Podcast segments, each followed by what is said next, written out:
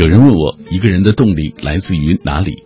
想了想，我觉得可能是来自于一个遥远的人，可能是一首励志的歌，又可能是一句喜欢的话。但是想来呢，其实都是一些辅助的东西。一个人的动力，其实都来自于自己内心。他的内心如果没有一团火，什么办法也没法让你燃起来。就像你决定早起读书，一万种叫你起床的办法，都不如你内心真的很想做这件事。保留住最重要的东西，我想才能走得更远一些。各位，我是小马。对我来说，每晚九点到十点的读书时光是我一天当中最为重要的。无论在白日的纷扰中经历过什么，在喧嚣落定之后，倦意袭来之前，我都会带着一本书走进这一段电波里。今天晚上带来的这本来自于心理咨询师朱佳的作品，叫做《心计》，一个女心理咨询师一生中的十年。这本书以职业咨询师的视角，书写了她十年工作当中的所见所闻、所感所想。本书包含两部分。凭栏惩目当中是用实录和随笔的形式，涉及敏感边缘的话题，内容重口味，笔法却是举重若轻；而在平心秘籍当中，是以一问一答的方式呈现平庸琐碎却荼毒人心的凡人之扰，趣味存真，也刮骨疗伤。今晚在节目进行的过程当中，当然也希望和电波那一端的朋友一起来保持紧密的互动。呃，我们今天聊个话题，聊一聊。你怎么来解决自己内心的这些想不开的问题？其实每个人都有烦恼和困惑的时候，当你的心里想不开。的时候，你会怎么排解？你是不是也曾经想过要求助于心理咨询师，请他们通过专业的手段来帮你度过心理难关呢？所有这些，各位都可以通过微信、微博来跟我们一起分享。微信参与的方式是微信公众平台上搜索“小马读书”这几个字的拼音；微博参与的方式，新浪微博中搜索“品味书香”或者“小马 DJ”，你就可以在我的直播帖之下给我留言。有很多种找到我们的方式啊，呃，其实每我自己也在我的微信公众号当中会发与我们今天晚上的节目，或者是呃我们在节目当中播出的一些片段故事有关系的一些声音的内容，或者是文字的内容，大家可以在公号当中找一找。各位，你听到的声音来自于 FM 幺零六点六中央人民广播电台文艺之声。马上我们就进入今晚的重点分享环节。我爱白纸千字的城堡。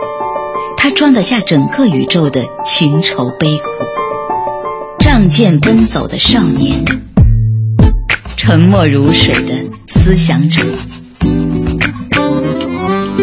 不着边际的幻想，永远热泪盈眶的感动。繁华落尽之后，倦意袭来之前，FM 一零六点六，品味书香，给你夜色里。最美的诗句，永远触手可及的远方。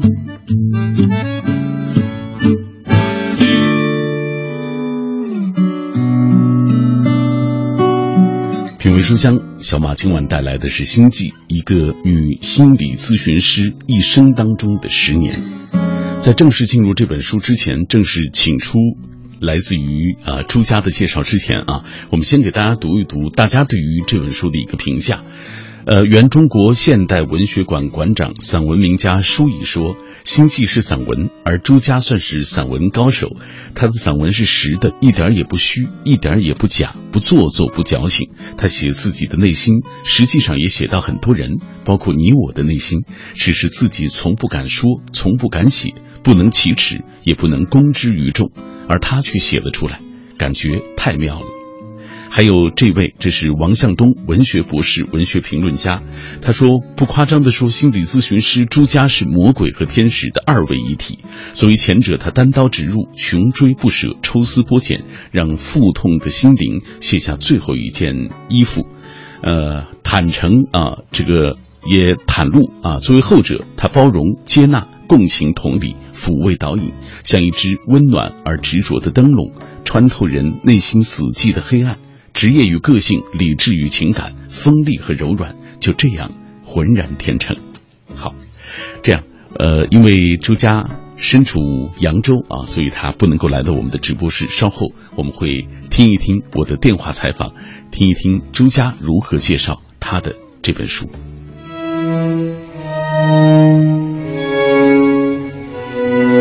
十年，潘多拉魔盒，若干个灵魂自白，无数种沉默的呐喊。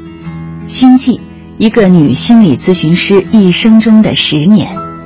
本书以职业咨询师的视角，书写十年工作中的所见所闻、所感所想，包含大量案例及专业解读。作者在书中摒弃专业人士居高临下的姿态，不说教，少指导，重探讨。多共情。这本书分两集展开真实的咨询案例，凭栏惩目，用实录和随笔形式涉及敏感边缘话题，内容重口味，笔法却游刃有余，举重若轻。平心秘技，以一问一答的方式呈现平庸琐碎却荼毒人心的凡人之扰，再逐一亮出无形有情的手术刀。去伪存真，刮骨疗伤。今天节目为大家介绍的就是朱家的作品《星际》，一个女心理咨询师一生中的十年，基本上就是以你的十年当中做心理咨询师接触到的这些案例、遇到的形形色色的人啊为一个基础啊完成的这部作品。对的。呃，这十年你在做心理咨询师的过程当中，呃，来找你。咨询的都是一些什么人？跨年已经算十一年了，然后我的这个咨询总量的话，累计是七千个小时，应该说是什么人都遇上了。呃，但是这个经常会有人问我您这个问题啊，就什么人来找你？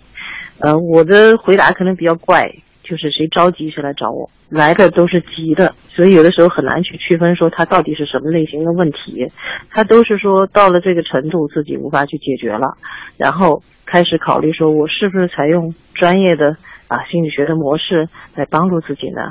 假如分性别来说，女性是多于男性。呃，如果看年龄段的来说的话，基本上是二十五到四十五之间的女性多。这个年龄段，呃，总体来说，她经济上也能支持啊自己的这个打算。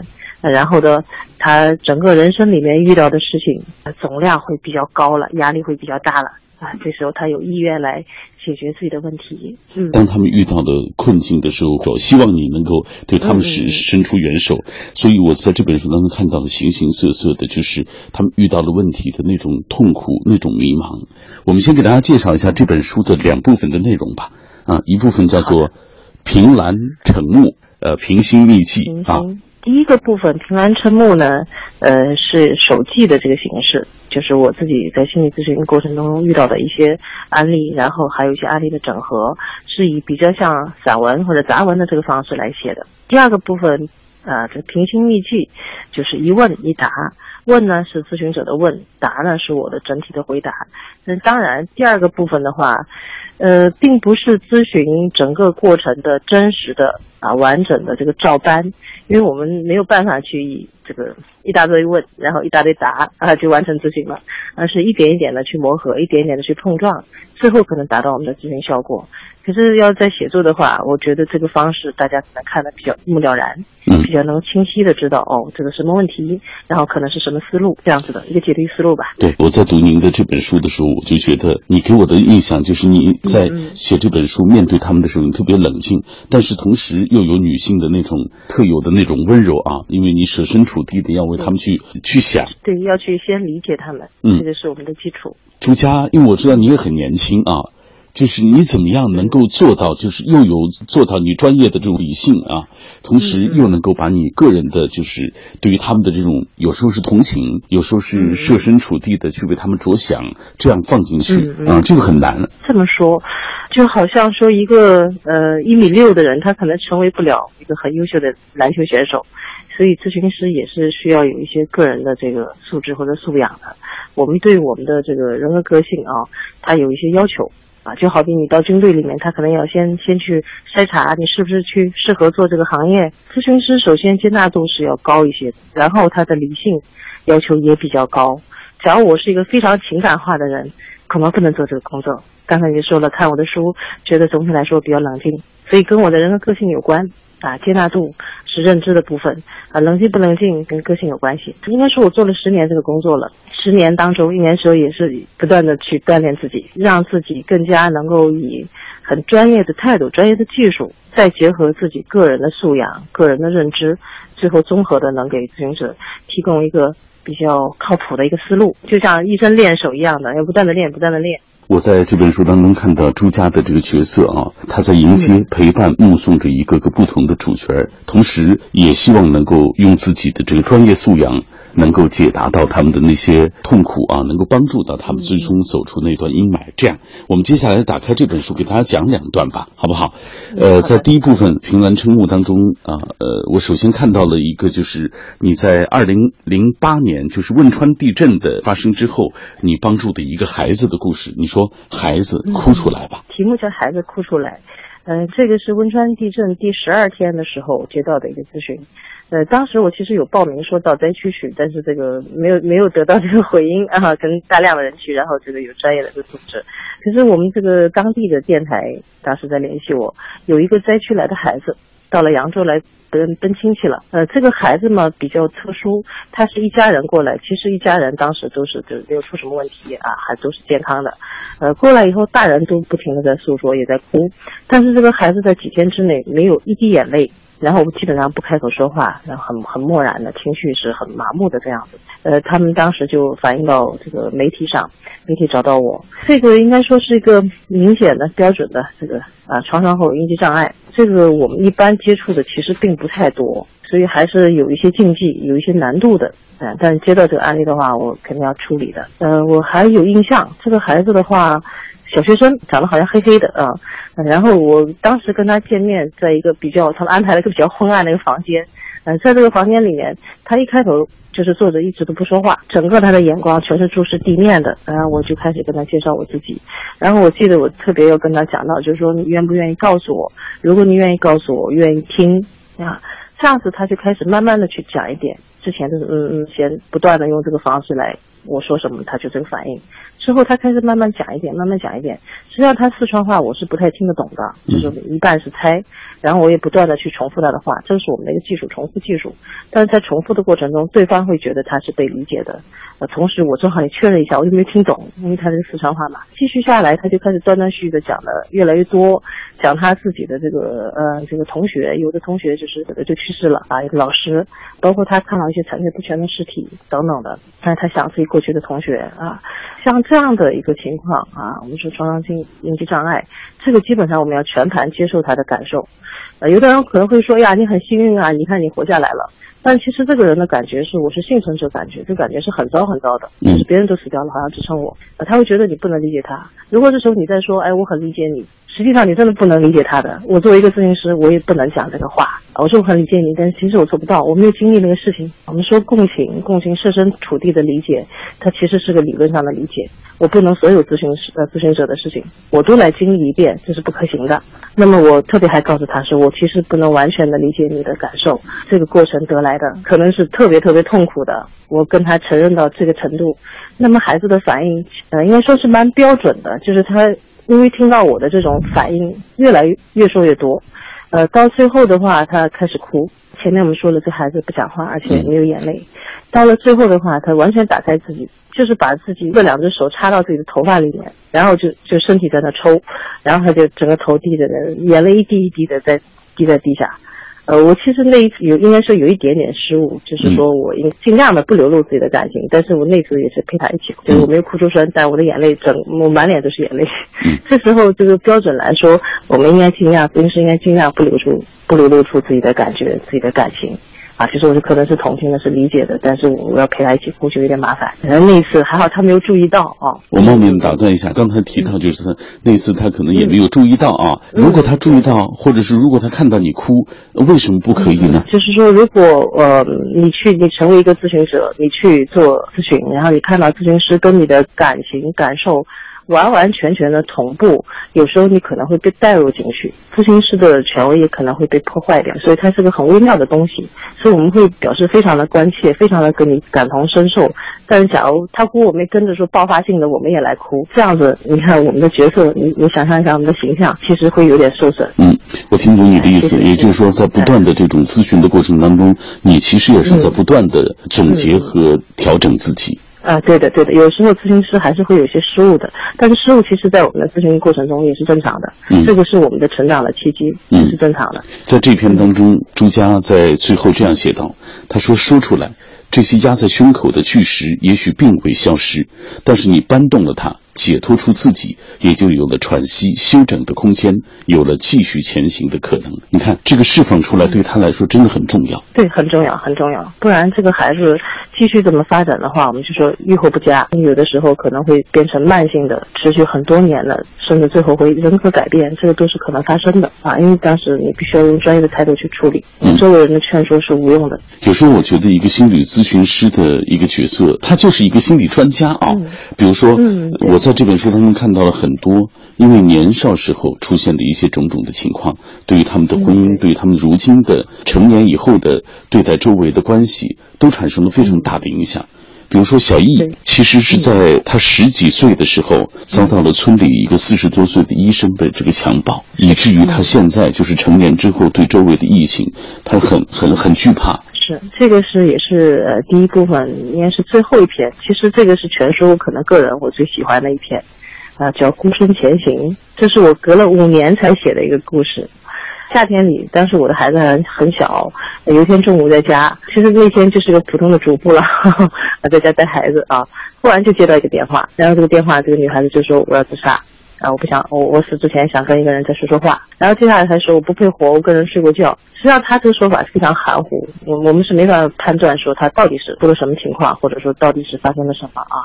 遇到这个同样也是这种危机干预的这种类型，呃，那么他跟日常的心理咨询其实也是有点不同的。呃，当时我肯定是要知难而上的，我我不想当超人的，但是你接到这个电话是要知难而上啊。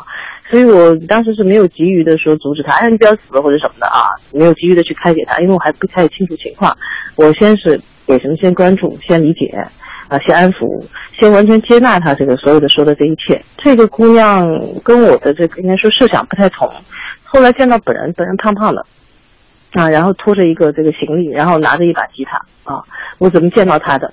我的先生当时回了家以后，我们一家三口，我还当时很小，没有吃饭，我们俩人就一三个人就一 冲到我们那个运河边上，就到处去找他。同时我还报了案，打了幺幺零，因为我觉得万一有什么特殊情况的话。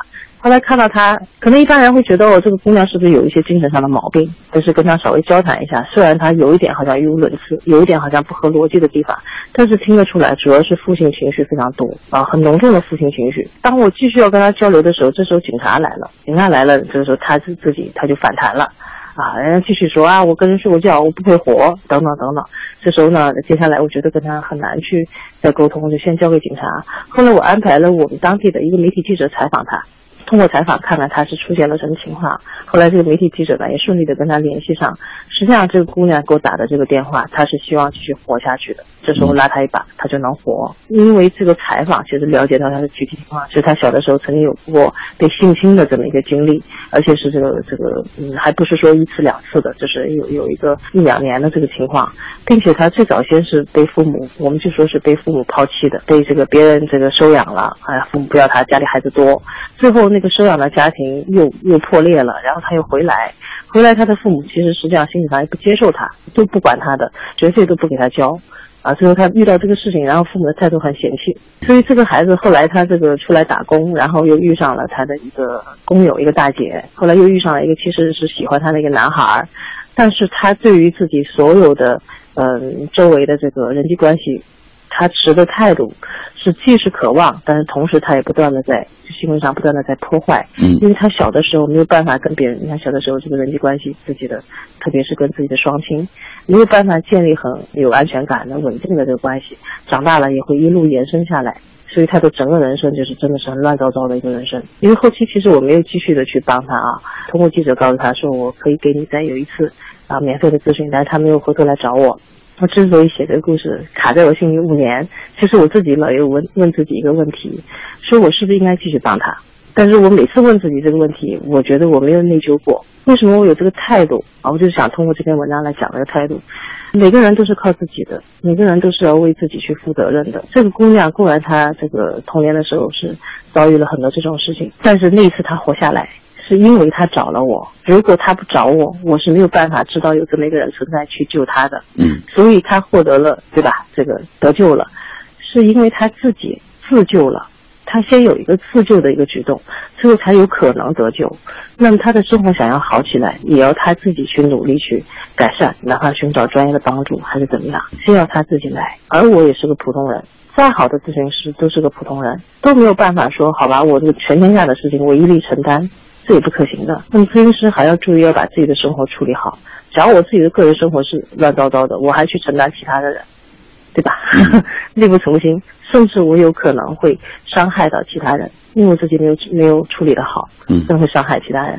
所以我们咨询师有一条原则，自我保护原则，就是我要先把自己处理好，嗯，我要先明白我力所能及的这个范围在哪里。啊，所以我也，呃，这个建议我们这个所有的听众啊、读者，先把自己管好，不是叫你说很自私，而是说你把自己管好，为自己负责，就是已经为你周围的人都负责了，没有给别人添麻烦，对吧？是，嗯，啊，我们通过朱家的讲述就能知道哦，他写到的这些人面对生活的困境，通过朱家的笔，我们看到了这样的一些故事，其实对我们个人也是一种警醒啊。可能我们电波那端的朋友也有心理。上的各种各样的问题，需要有一个人来倾吐。我觉得，首先你得学会自我接纳，然后你得学会，就像朱佳老师所说的这样，你得要自己能够面对这样的问题，然后自己能想办法从中走出。所以这本书起到的一个最重要的功能，就是通过这样的一些故事啊，我们看到了不同的人，其实也是反观我们自己的内心。刚才马老师你说的也挺到位的啊，因为我的读者有一个基本上共同的一个反应。很多都是很普通的读者啊，也没有说经历过说很很多怎么样比较惊悚的事情，但他们有个共同的反应，就是我从这里都能看出自己的影，因为写的是人性嘛，写的是人嘛，所以实际上很多东西是有共鸣的。他也能找到一些啊，就像给我这个书写序啊，提出名的舒宇先生的话，就是能找到一些解题思路啊。我遇到了问题，我该怎么去思考它？我怎么去认知这个事情啊？怎么去判断？所以我希望这个书能给很多人带来呃这方面的收获和启发。作者朱佳，职业心理咨询师，票友作家，豁然心理咨询中心首席咨询师，一九七六年生人，智商一五零，十年职业，六千九百小时累计咨询时间，高智商与高情商的极端组合，在一个女性身上创造出理性与感性的分裂统一。一面是御姐，一面是暖女。十年里，她注视着一张张面孔，灿烂的笑容里或许怀着暗淡的心情，无畏的表情下面也可能藏着痛苦的挣扎。十年里，她开启一个个潘多拉魔盒，每颗心都鲜血淋漓，设身处地的共情，冷静自制的解读，抽取丝，剥开茧，层层推进，直达人性。同时坦然自适，自我开放，从陌生到赤诚，再到分别，他举重若轻。刚才我们听到的就是朱家对于自己这本书当中的内容的一个相关的介绍。今天带来朱家的作品《心计》，一个女心理咨询师一生当中的十年。听节目的过程当中，也欢迎各位通过微信、微博来跟我们保持紧密的联络。我们今天说到的话题，就是说到每一个人。呃，或多或少都会有的心理问题。如果你有想不开的一些问题，你是怎么来排解的？呃，你是不是也曾经想到过要求助于心理咨询师，请他们通过种种专业的一些手段帮你度过心河，帮你度过那段心理的难关？大家可以继续通过微信、微博来跟我们一起分享。微信参与的方式是微信公众平台上搜索。呃，小马读书这几个字的拼音，微博参与的方式，新浪微博中搜索“品味书香”或者“小马 DJ” 就可以找到我们了。已经看到很多朋友的留言，但是上半时段的时间已经到了，稍后我们回来。与其热闹着引人注目、步步紧逼，不如趋向做一个人群当中真实自然的人。不张扬也不矫饰，随时保持退后的位置，心有所定，只是专注的做自己的事情。其实很多时候道理我们都懂，可是人生总有那么多牵绊住我们的东西，让我们在不知不觉当中精力分散，继而徘徊迷茫。各位，感谢你继续停留在小马的声音世界当中。每天晚上，我都带来一本书，约会一个新朋友，跟你一起分享这世间万象当中的那些故事。今天带来的这本来自于心理咨询师朱佳的作品《心计》，一个女心理咨询师一生中的十年。十年当中，朱佳注视过一张张面孔，灿烂的笑容里或许怀着暗淡的心情，无畏的表情下面也可能藏着痛苦的挣扎。十年当中，他开启了一个个潘多拉魔盒，每颗心都是那样的鲜血淋漓。他设身处地的共情，冷静自制的解读着他们的心理。他也把他看到、听到的这样的一些故事写进了自己的作品当中。这就是今晚小马推荐给各位的心悸，一个女心理咨询师一生当中的十年。听节目的过程当中，当然也希望和各位保持紧密的联络。我们今天有话题，呃，说什么呢？其实每一个人都或多或少会有心理层面的一些。大大小小的问题，真的，每个人都有烦恼困惑的时候。当你在心里想不开的时候，你怎么来排解？你是不是也曾经想过要求助于心理咨询师啊？看一看他们能不能通过一些专业的手段来帮助自己？是不是试图做过这样的事情？这样，我们接下来看一看各位的留言啊。今天很多朋友。呃，说实话，包括我自己，包括电波那一端的朋友，可能大大小小都有一点，有有一点点，嗯，这个心理层面的一些问题，或大或小。比如说，摸摸羊，他说，登山、跑步，做一切可以分散我注意力的事情，我觉得这是有助于排解内心紧张情绪，包括抑郁情绪的一种方式。呃，单色尘啊，他目前就遇到了一些不开心的事情。他说现在就遇到了不能排解的问题，因为跟男朋友分手了，本来都快到快结婚的阶段了，四年的感情，但是我现在释怀不了，心塞到了极点。曾经那么亲密的爱人，突然有一天就冷漠成了一个陌生人，这该是我们在情感的状态当中。最让自己难以自制的一种状态，是不是？唉，不管怎么说，还是希望能够放下他吧。既然已经无望了，是不是？小小的粉红兔子，他说心情不好的时候，最想的事情就是去看一看海。他说两年前的一场病痛让我痛苦不堪，虽然知道四月的海边还比较冷，但还是决定毅然前往。当自己站在海边的时候，那一刻我觉得无比的快乐。真的忘了所有的痛，还写了一首诗送给自己。那时的我，多么幸福！通过那样的方式排解了自己内心的那些苦闷。木西说：“生活从来不会那么尽如人意的，遇到不开心的事情，我会找一个安静的地方待几天，什么也不去做，就把自己放空。”也适当的去运动一下，让自己的心变得沉静一点，也会去问问一些很年长的朋友的意见或感言啊，这样呢，可能心里也会好很多。还有云赏阿拉丁也是我们的老朋友，目前他也遇到了这种困境。他说最近很忙很累，压力很大，真的有些抑郁了。想起很多年前难过的日子，总是容易感伤，甚至渺茫到了绝望，想倾诉又没有树洞。经常在早上出门跟老妈打招呼的时候，心境悲凉的想：我还会回来吗？和家人出游，望着青翠的群山，也竟然还是心有戚戚然。明知道该调整，但是力不从心，真的太累。可是工作却真的，嗯，卸不掉。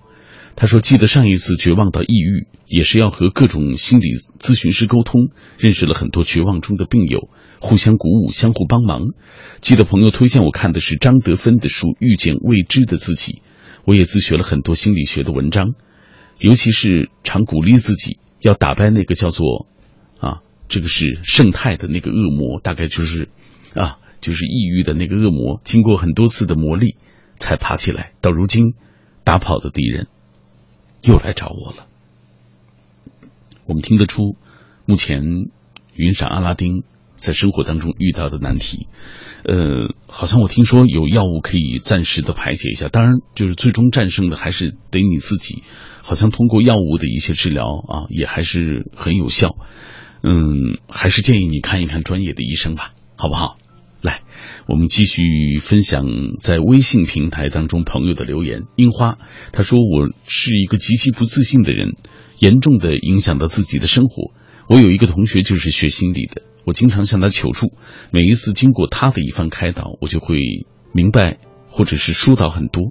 心理师确实是很好很重要的一个角色，尤其是现代人啊，心理上很容易出现各种各样的问题。希望。”我们都能够从那一段当中走出来。品味书香，今晚这本书《心计》，一个女心理咨询师一生中的十年，推荐给点播那一段的你。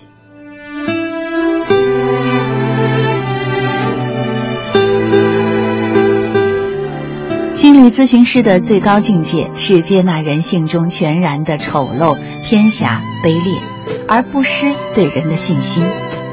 最佳演出则是职业角色和生活本色的重叠，不躲藏在前者之中，甘心永远站在侧台，迎接、陪伴、目送一个个不同的主角。冷静的女人最可畏，温暖的女人最可亲，让人既怕又爱的女人，她目中人心，笔下世界犹如一阵隐约的步履，带你逃离炫目粉饰的镁光灯。前往自我幽暗的舞台中央，审视他人就是审视自我。审视他人就是审视自我。这本书铺陈了作者对人生和人性的思考，其中不乏精辟之语，甚至有一点警句的感觉。作者朱家不仅是一位心理咨询师，也是一个作家，文学和心理学都关注人的内心，这样的结合，我想很有意义。文学的虚拟，心底的真相，也许这就是他多年前选择从事这行业的初心所在。其实，作为心理咨询的外行，我一直都相信，面对同样的案例，如果咨询师没有一些，呃，比如说文学的积淀，缺乏持久的思考，缺少深邃的思想，那心理的咨询效果势必会大不一样的。作者如今他所取得的一些职业的成就，我想。呃，不是偶然和碰巧，因为我在读他的这本书的过程当中，深切的感受到，真正好的心理咨询可能需要一些因素，比如说对人的热爱，对人性的洞悉，客观冷静的分析，设身处地的接纳，最重要的就是你本身的这种文学的素养和才华。说了这么多，上半时段我们都是了解朱家自己对于这本书的一个介绍，下半时段我们就打开这本书，给大家来详细的读一篇。这篇也是现代家庭当中我们并不鲜见的一个问题。说到出轨，写这篇是以书信问答的方式来进行的。写信的这位女士当年三十七岁，是公司人事部的经理。叫做子夜。他说：“我和他相识已经快二十年了，我们是大学同班同学，至今都是同学圈当中的佳话。结婚至今也已经十三年，工作、孩子都比较顺利。无论从哪方面来看，我们这个家庭在外人看都是很幸福的。虽然生活中偶尔也和普通夫妻一样发生争执，却从来没有真正影响过感情，几乎没有隔夜仇。”这也是我自己一直觉得特别骄傲的事情。原来我一直都很相信丈夫，别的女人那些查行踪、查手机之类的事情，我从来不做，也没想过要做。直到今年国庆，觉得他的行为变得很反常，表情很不自然，遮遮掩掩。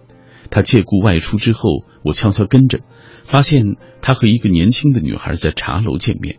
看到我出现，他们都很尴尬。我当然明白发生了什么。事后，丈夫也承认，对方是在工作中相识的，一直对她有好感，主动追求她。而那个女孩也再三向我保证，绝对没有做出格的对不起我的事情，只是因为自己崇拜我的丈夫。我不知道他们之间有没有越轨，但是两个月以来，他们每天都联系，常常去茶楼约会，真是伤透了心，无法接受丈夫的行为，更无法相信这样的事情会发生在我的生活中。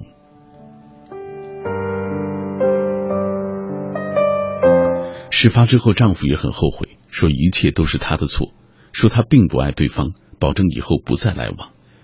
他的态度确实也算是诚恳，特地当着我的面给那个女孩打了一通电话，把一切说明。看我情绪低落，还请我的朋友来劝说。但是，我真的不明白他为什么会这样，为什么会做那做那些明明就错误的事情，为什么要伤害我？我问他，他说是因为工作不顺，压力太大了，又不想告诉我，怕我担心。而他在那个女孩面前没什么压力，随便说什么对方都很理解他，也就慢慢的走近。我知道丈夫这几年在事业上很失意，看起来是在政府机关还是领导位置，编制始终解决不了，事情多责任大，钱却拿的不如那些下面的人。那个部门任务重，常常连续加班，精神压力也大，就怕出差错，想调动又不甘心放弃那么多年的努力。我一直很理解丈夫，也一直劝告他不要有压力，心里有什么话就跟我说。我不止一次的跟他说过，我不会给他压力，我要的不是奢侈的生活，只想一家人平安快乐就好。但显然。我再理解，也不如那个年轻的女孩。她宁愿跟他聊心事儿，也不愿对我说。就算她压力再大，就算对方再崇拜她，难道就应该出去和另外一个女人聊天吗？这是外遇的理由吗？这种说法实在让我无法信服。但他一直强调事情就这么简单，没有什么复杂的原因。看得出他非常苦恼，而我也一样。我不知道这究竟是真话，是借故，还是谎言？他是在继续欺骗我，还是在自欺欺人？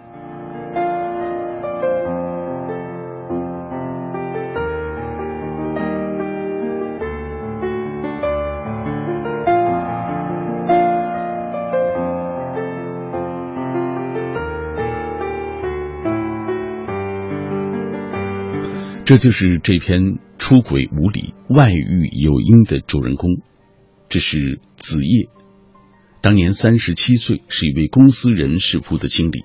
我们继续看下去，看一看朱家对于这位女士她是如何开导的。他说：“相信吗？我比你更相信你先生的那些理由，因为生活某一方面的压力大，就去出轨，背叛美满的婚姻，听上去真荒唐。”可事实上，这确实是男性外遇的一个重要的原因。要理解这一点，先来大致了解一下男性的心理特质。和大多数人头脑中的常识不同，婴幼儿时期相比女孩，男孩更多表现出易受外界影响、情绪不稳定、缺乏适应性的特点。而随着年龄增长，在社会化的过程当中，社会和家庭往往以羞辱的方式要求男孩不流露情绪。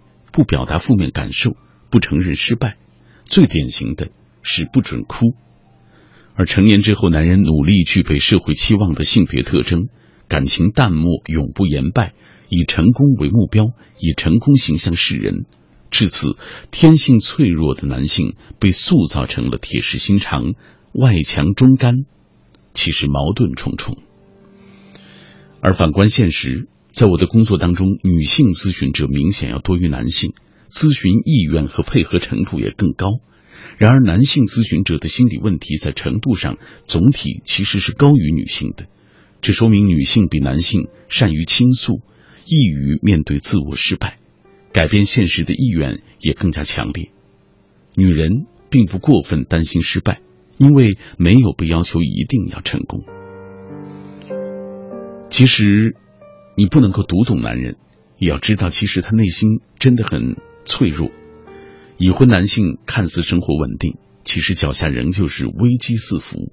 我们都听说过中年危机，男性在人生的中途遭遇的一系列的事件，进而引发心理和现实的不良后果。哪些算是危机呢？比如说身负贷款、子女升学、婚姻平淡、事业受挫、亲人丧失、重大疾病等等。其实也包括一些好事，比如说孩子出生、跳槽升职、购房迁居。你看，男性原来那么容易就内心脆弱了。深陷高压力生活形态时，男性常常用一段风流韵事为自己创造另外一种现实，以沉迷虚幻的伊甸园来逃避所面临的问题。你可以想象成他是在自我和现实之间放上了一个厚厚的气垫，借此缓冲。每个人选择的气垫不同，有人会酗酒、赌博、网瘾，变成工作狂，而有一部分人则会发生外遇。这个办法确实有用，但是气垫的性质如果是负面的，带来的好感觉，假以时日就会烟消云散，又会形成新的压力。当然，出轨是婚姻当中的重大危机和伤害性事件，但是外遇自有其发生的原因，有其存在的合理之处。这么说不是为谁开脱，是曲折的心理逻辑造成的。如果你的爱人的肩头有这样一副重担。比如说，事业受挫，他显然不知如何是好。有时，即便明明了解自己为何出国，仍然为何出轨，却仍然无济于事。他的目的并非是背叛感情，而是病急乱投医，急于给自己减压的一种表现。让你沮丧的是，我再理解，也不如年轻女孩。她宁愿跟他聊心事儿，也不愿意跟我说。为什么呢？是因为她更年轻漂亮吗？是因为他更善解人意吗？是因为他更爱他吗？都不是。是因为那个女孩更轻松无畏，而你呢？你存在于他真实的生活，是他要承担的现实。想想看，在崇拜自己的年轻姑娘面前，既能端住架子，保持自己成功的个人形象，又可以部分的重获对生活的掌控权，诉说一点失败也无伤大雅。这一切在了解自己底细、看遍自己失败、担忧自己不成、指望自己振作的老婆面前，可能就困难了。可是，难道我们这些做了老婆的女人，见了小三儿只有完败吗？那不能。所以，我要教你一些招。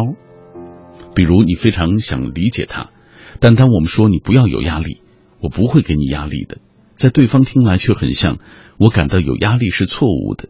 以及在他眼里，我反正成不了，只会令人失望。这样的信号充满了一种否定，不会让他觉得好过，更不会带来被理解的体验。相反，他会沮丧的认为你不能理解他。事实上，你也没有真正的理解。如果我们说，我知道你压力很大，我相信你会找到出口的。再糟，我也会一直陪着你的。这样的表述，你看，就基本符合当事人的感受与需要。他被认同、被理解，自然就感到安慰与感动。第一种方案让对方下意识的拉开距离，因为你就是现实中的压力来源之一。第二种则会让他视你如至宝，愿意和你分享，期待你来分担。归根结底啊，男人比较像一个犯了大错、不知所措的孩子，此刻他比任何时候都需要你的支持，无论你感到多痛苦。都要了解，他这么做不是因为你不够好，是因为他的麻烦够多。既然你已经知情，他宁可和你待在一起，而不是花精力去做已经醒的那个梦。所以，试着不要增加他的压力，不要把时间花在控诉上，鼓励他告诉你他所承受的那一切，然后和他一起面对困境。当然，做这一切之前，要先让他了解你受的伤害。无法认同他的行为，但可以尽力的理解。重要的是，你自己得先沉着下来，厘清那些来龙去脉。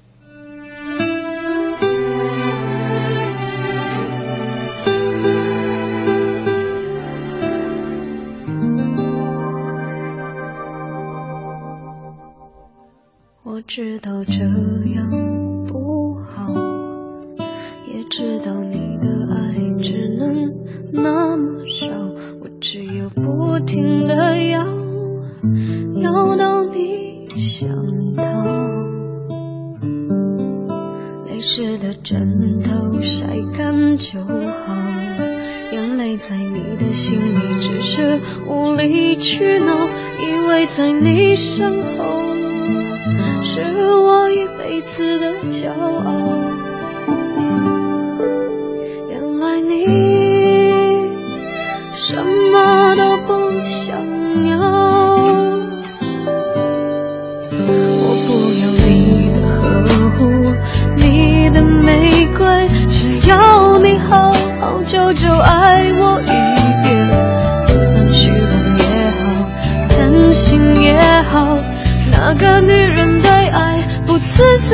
奢望，我不要你的承诺，不要你的永远，只要你真真切切爱我一遍，就算虚荣也好，贪心也好，最怕你把承诺当作对我的回答。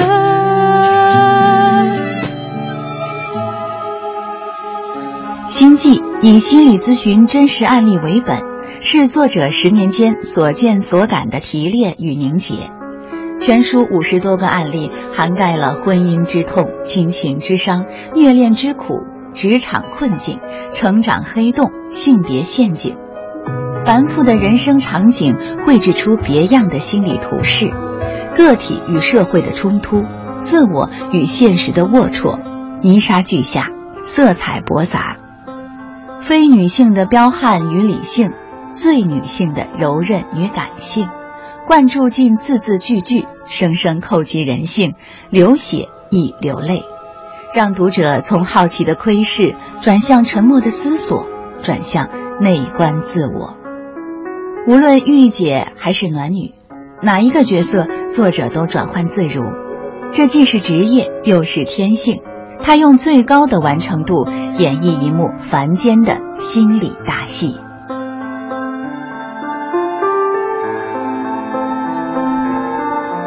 没有华丽的辞藻，也没有雕琢的痕迹，但给人以更加可靠的真切感。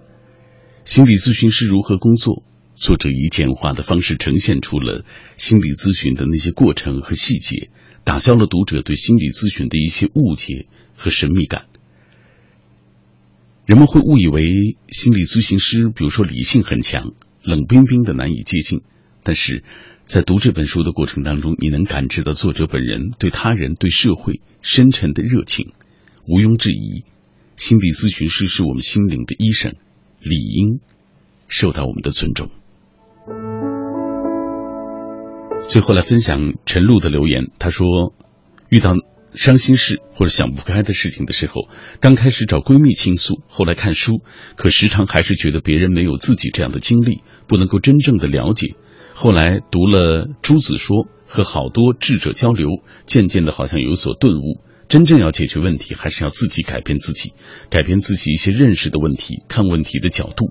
你变了，其实这个世界也就发生了改变。OK，以上就是我们今天为大家介绍的这本书《心悸：一个女心理咨询师一生中的十年》的全部内容。我是小马，今晚的节目就到这里了。明晚九点到十点，不见不散。